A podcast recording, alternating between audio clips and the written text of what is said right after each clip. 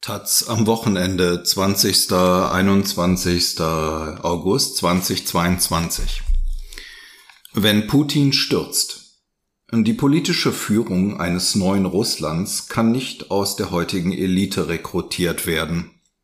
Es gilt, die im Exil lebende Opposition jetzt auf die Zeit nach Putin vorzubereiten. Von Fjodor Kraschinikow. Der Krieg in der Ukraine zieht sich hin.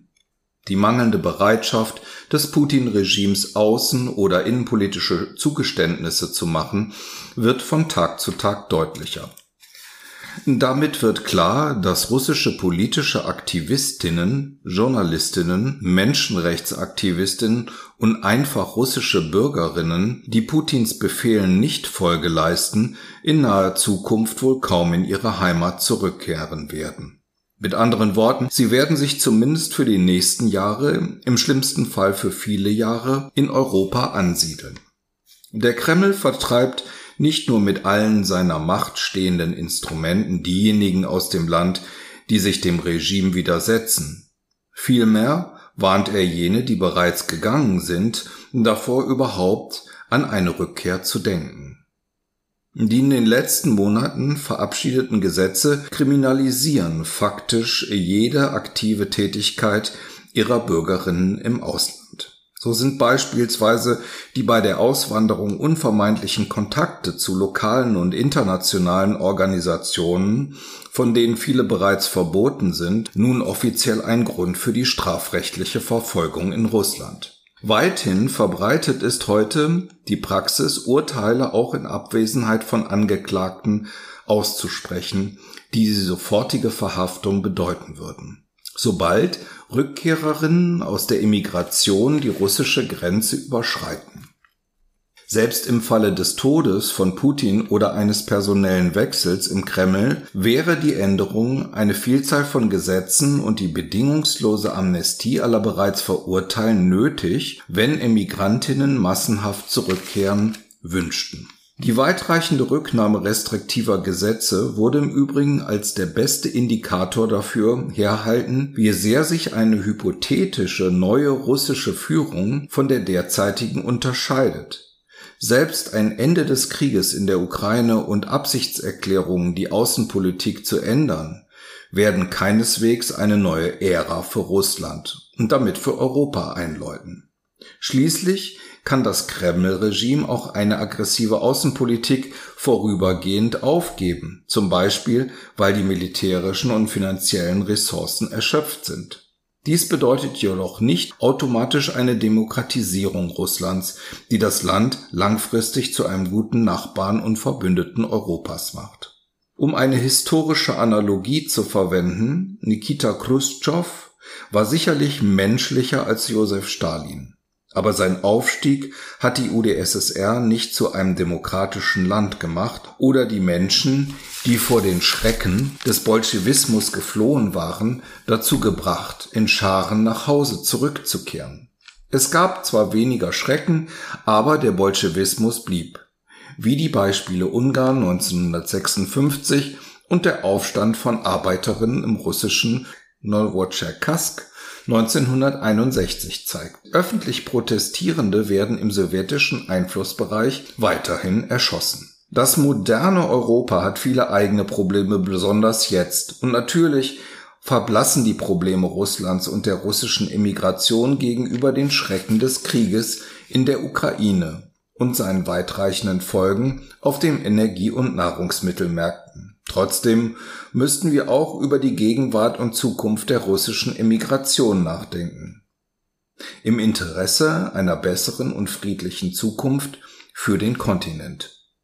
Daher sollte, alleine um der Zukunft Europas willen, das Thema nicht ignoriert werden und die Exilantinnen mit ihren zahlreichen Problemen, mit denen sie täglich konfrontiert sind, allein gelassen werden.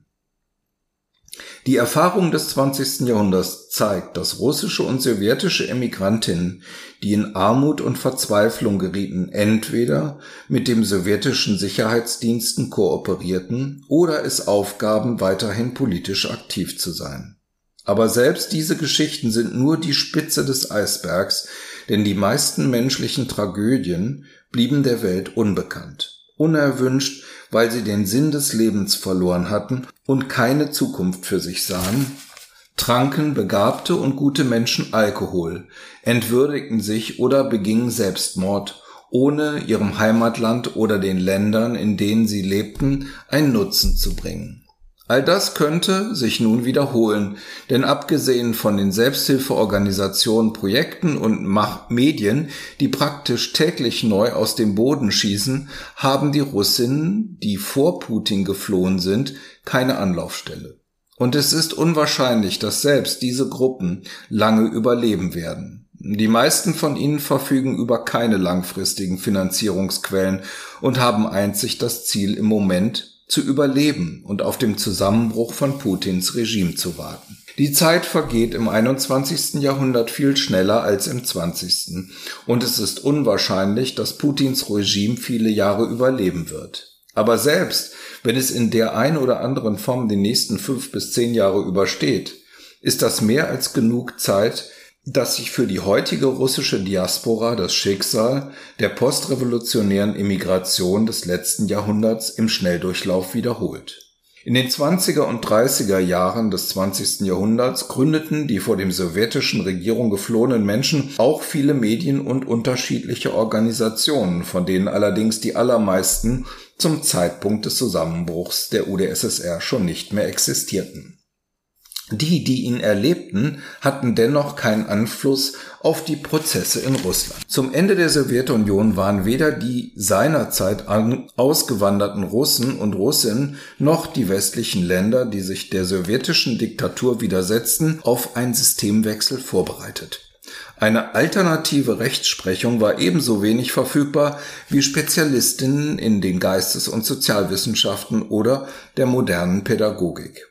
Es fehlte an russischsprachigen Personen, die über Erfahrung in der unabhängigen Medien, in den unabhängigen Medien oder in nicht-sowjetischen politischen, sozialen oder karitativen Organisationen verfügten. Selbst wenn es solche Menschen gegeben haben sollte, waren sie einsam und auf sich allein gestellt. In Russland wartete niemand auf sie, und der den Kalten Krieg gewinnende Westen bestand nicht darauf, selbstbekannte Kämpfer gegen die Sowjetherrschaft in die politische Elite Russlands zu integrieren. Stattdessen erkannten die demokratischen Regierungen Europas und Amerikas nach dem Zusammenbruch der Sowjetunion einfach einen Teil der sowjetischen Elite voraussetzungslos als gleichberechtigten Teil der freien Welt an. Die Diktatur Putins beruht unter anderem auf der damals doch überraschenden Bereitschaft des Westens, Boris Jelzin und seine Mannschaft unhinterfragt als echte Alternative zur kommunistischen Partei anzuerkennen. Als eine politische und legitime Alternative, die in der Lage ist, auf den Ruinen der UdSSR ein neues, freies und demokratisches Land aufzubauen. Doch die Nachkommen des Sowjetopperats waren durch die gesamte Erfahrung der, des politischen und wirtschaftlichen Lebens in der UdSSR korrumpiert und hielten dies auch in der neuen Umgebung für durchaus akzeptabel. Aus diesem Grund gab es keine Verurteilung der Verbrechen des Sowjetregimes, keine Wiedergutmachung, Menschen, die als ideologische Kämpfer gegen das Sowjetregime bekannt waren, wurden in das politische Leben des postsowjetischen Russlands kaum einbezogen. Zugegeben, der berühmte Dissident Alexander Solzhenitsyn kehrte triumphierend nach Russland zurück. Aber er verwandelte sich in einem Museumsexponat, mit dem der Kreml seine eigene Erinnerung dem Westen demonstrierte. Sowohl Jelzin als auch Putin haben zunächst höflich die Kritik am sowjetischen Regime akzeptiert. Jeder Versuch des Nobelpreisträgers, die amtierenden Behörden und Regierungen zu kritisieren, wurde indes mit offensichtlicher Irritation aufgenommen und bestenfalls ignoriert. Schlimmer noch, Solzhenitsyns rechtskonservative politische Ansichten spielten dem sowjetischen Revanchisten in die Hände, die bereits Kräfte für einen Gegenangriff sammelten. Zwar wurden einige ehemalige Dissidenten kurzzeitig Abgeordnete auf verschiedenen Ebenen und arbeiteten im Bereich des Menschenrechtsschutzes. Doch niemand durfte sich den Hebeln der Macht nähern. Ist es da ein Wunder, dass Jelzin nur acht Jahre nach dem Zusammenbruch der KPDSU die Macht an einen KGB-Mann, Putin, übergab? Aus all dem ergeben sich mindestens zwei wichtige Schlussfolgerungen. Erstens sollte keine neue Post-Putin-Regierung in Russland ernst genommen werden, wenn sie nur aus der zweiten oder dritten Reihe von Putins Beamtinnen besteht und keinen einzigen nicht inhaftierten oder im Exil lebenden Kritiker Putins einbezieht. Egal, was die Leute sagen oder welche Entscheidungen sie treffen, am Ende werden sie selbst die Reformen verhindern, die am dringendsten notwendig sind. Nur diejenigen, die konsequent und bedingungslos dagegen angekämpft haben, können das fehlerhafte System durchbrechen und es mit samt seinem Fundament gnadenlos zerstören. Es gibt keinen Grund, maximalistisch zu sein, ohne erfahrene Managerinnen, Bürokratinnen und sogar Polizistinnen kann kaum ein Regime auskommen. Doch die Erfahrung des gescheiterten postsowjetischen Übergangs in Russland lehrt nur eines. Die höchsten Positionen in Politik, Justiz und Verwaltung eines Landes, das einen echten Wandel braucht, sollten auf keinen Fall mit Personen besetzt werden, die aus der alten Elite stammen und die dunkelsten Zeiten in ihren Ämtern stillschweigend ausgesessen haben. Wo also sollen die neuen Leute jetzt herkommen? Im Gefängnis sitzen nicht viele und die politischen Aktivistinnen, Journalistinnen, Menschenrechtsaktivistinnen und einfachen Bürgerinnen, die sich über die Diktatur empören und das Land verlassen haben, verfügen nicht über die nötige Erfahrung und sind auch sonst nirgends zu finden. Deshalb die zweite Schlussfolgerung, wenn Europa und der Westen im weitesten Sinne kein Personal für das Post-Putin-Russland ausbilden und auf Beteiligung in der neuen russischen Regierung nach dem Machtwechsel im Kreml bestehen, wird kein neues Russland mehr funktionieren und alles wird nach ein paar Jahren wieder in die alten Bahnen zurückkehren. Dieser Text ist Teil des Projekts der Heinrich Böll Stiftung Eine andere Stimme Russlands bölb.de slash Russland minus andere minus Stimmen. Der Autor Fjodor Krascheminikow, geboren 1976 Almaty, ist oppositioneller russischer Publizist und Politologe. Seit 2020 lebt er in Litauen. Er kooperiert mit der Heinrich Böll Stiftung.